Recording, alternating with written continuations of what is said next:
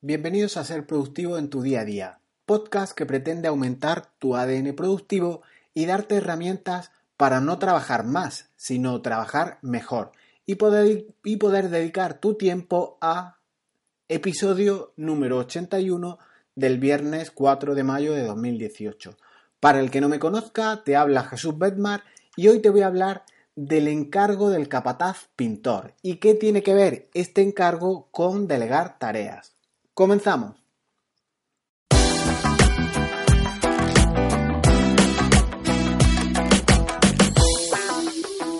Imagina esta situación. Escucha, hombre que llega a pedir trabajo a un capataz en la obra de construcción de una carretera y el capataz le dice al nuevo empleado, necesito pintar la línea continua de esta larga carretera. Toma esta brocha y un cubo de pintura y empieza. Al final de la primera jornada, nuestro motivado trabajador había pintado 15 kilómetros. El capataz estaba impresionado. Nunca había visto cosa como esa, era un auténtico fiera. El segundo día pintó 3 kilómetros. Era lo que solía pintar cualquier operario normal, trabajando a buen ritmo, por tanto estaba en la media. Y el capataz reflexionó y dijo, pensó, es lógico, Después de la paliza que se dio ayer, es normal que haya bajado el rendimiento, pero aún así está dentro de la media y es un buen resultado. Pero el tercer día pintó tan solo 300 metros. Al capataz, comprensivo y magnánimo, no le gustó, pero lo achacó al cansancio acumulado desde las dos jornadas anteriores. Pero cuando, después del cuarto día, este fiero trabajador solo pintó 20 metros, el capataz lo llamó al orden y le pidió explicaciones. Y el hombre le contestó, claro, si es que cada vez me pilla más lejos el bote de pintura. contestación del capataz, que te den, hombre, que te den. Y hablando de que te den o de que te den, moralejas de esta historia puedes extraer varias y muy evidentes, pero que cada uno extraiga las propias. Te pueden decir que te den en este tipo de situaciones, pero igual en esos encargos se requiere algo más por parte de quien los encarga, así como por quien los recibe. A mí tradicionalmente siempre me ha costado y me sigue costando delegar tareas por los siguientes motivos que os extracto y que suelto a vuela pluma y sin orden concreto. El primer motivo por el que me cuesta delegar es porque tardo más en explicarlo que en hacerlo yo. Y esta afirmación me la debo de tragar y matizarla. Yo estoy cambiando mi forma de verla con mi propia experiencia. Recuerdo ahora un tipo de proceso que delegué en mi trabajo que me llevó a explicárselo a un compañero prácticamente una semana y fue una semana perdida de, de mi tiempo, pero por eso decía que hay que matizar y me matizo a mí mismo. No fue perdida, fue invertida y me ha reportado tantos beneficios que no puedo ni describirlos. Jamás he vuelto a tener que ocuparme más de ese tipo de procedimientos. Tal vez alguna vez de manera puntual para cambiar algo de legislación en la ofimática que está implicada en ese proceso, pero fue en teoría la inversión de mi vida.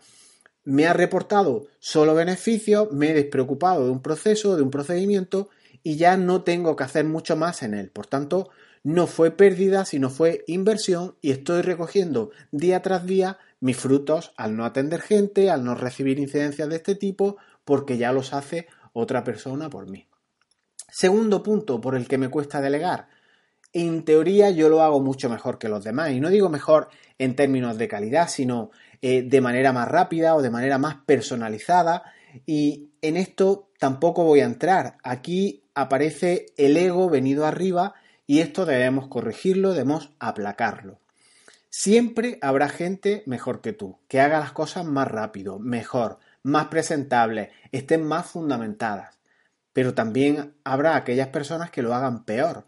Pero si ya entramos en temas de productividad, deja estacionado a la derecha ese ego, ese ego venido arriba y deja que otros hagan tareas en las que o no eres bueno o simplemente eres más rentable tú ocupándote de otras tareas. Esto es, este segundo punto es puro coste de oportunidad. Dedícate a lo que eres bueno, en lo que tardas menos y en cuestiones que son más acordes con tus tareas, en las que estés más cómodo, en las que tengas más potencia, más potencia eh, en este sentido. Y tercera de las causas por las que cuesta delegar normalmente es porque puedes pensar que la tarea es demasiado importante como para delegarla a alguien. Y esta también se descuelga sola. La importancia de una tarea es relativa. ¿Quién determina esa importancia? Este es un aspecto subjetivo eh, de los más grandes. ¿Quién valora cuán importante es una tarea o qué urgente es una tarea? Esto dependerá del criterio con el que, con el que lo, lo tengas, con el que se baraje. Para mí puede ser una tarea relativamente urgente, pero para otro no.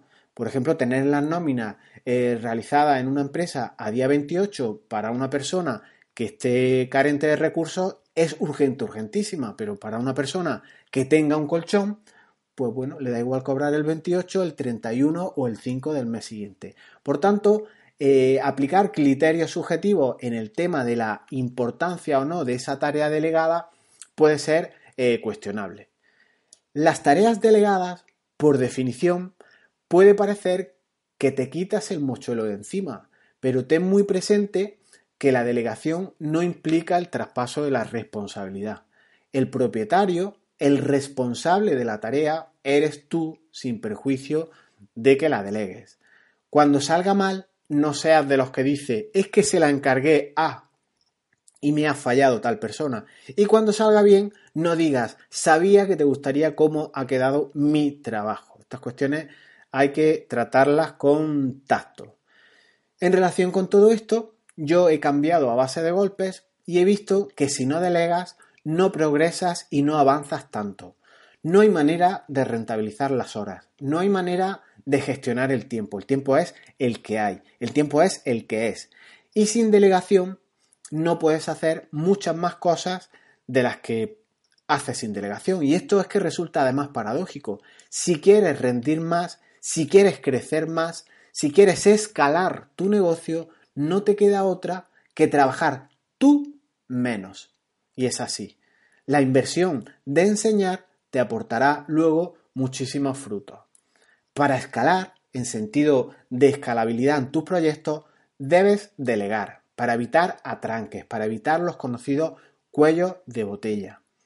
Si hay algo que facilita GTD, y es, eh, aunque eh, GTD, cualquier sistema de productividad en el que capturas todo el volumen de tareas que tienes, aun no logrando implantar metodologías concretas como puede ser esta de Allen, eh, lo que sí ganas es que te haces consciente del volumen de trabajo, de tareas, de proyectos, de áreas de responsabilidad en las que te ves inmerso, en las que te ves implicado y te otorga un mirador excepcional para ver si vas sobrado, podrías coger más trabajo, más encargos, más proyectos o realmente estás desbordado por completo. Por tanto, para delegar y visto desde mi humilde punto de vista, debes de seguir una serie de pautas que se fundamentan sobre todo en el sentido común. Y son las siguientes. Cuando delegues, en general, primero debes de hacer que la instrucción que tú transmitas, aunque sea de palabra, envíala también por el sistema de comunicación que tengáis en tu organización y si no tenéis ninguno, pues por correo electrónico, por WhatsApp, por cualquier sistema que tengáis a tal efecto. Y es importante determinar qué fecha tiene el encargo que has delegado, qué objetivo se persigue o qué resultado se busca obtener.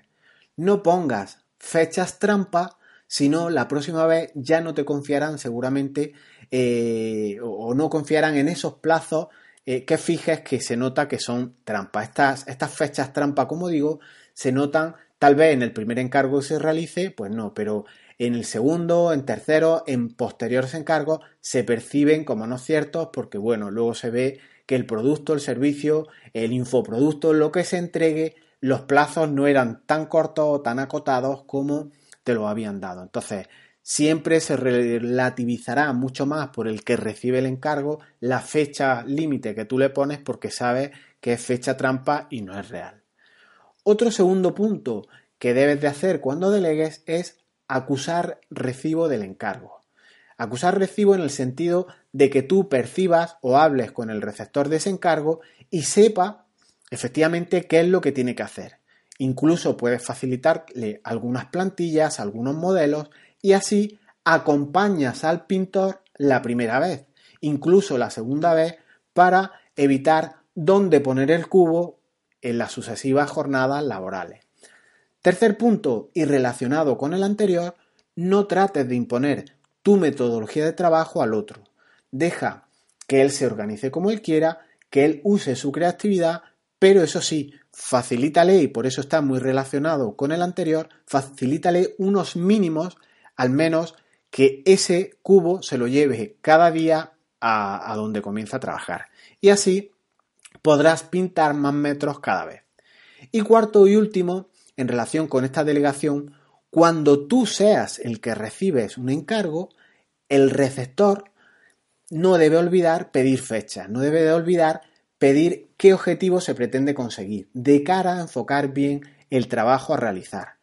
Más vale pecar de preguntón que echar varias horas y luego no sirvan de nada y tengas que volver a echar más horas, con lo cual es trabajo tirado a la basura.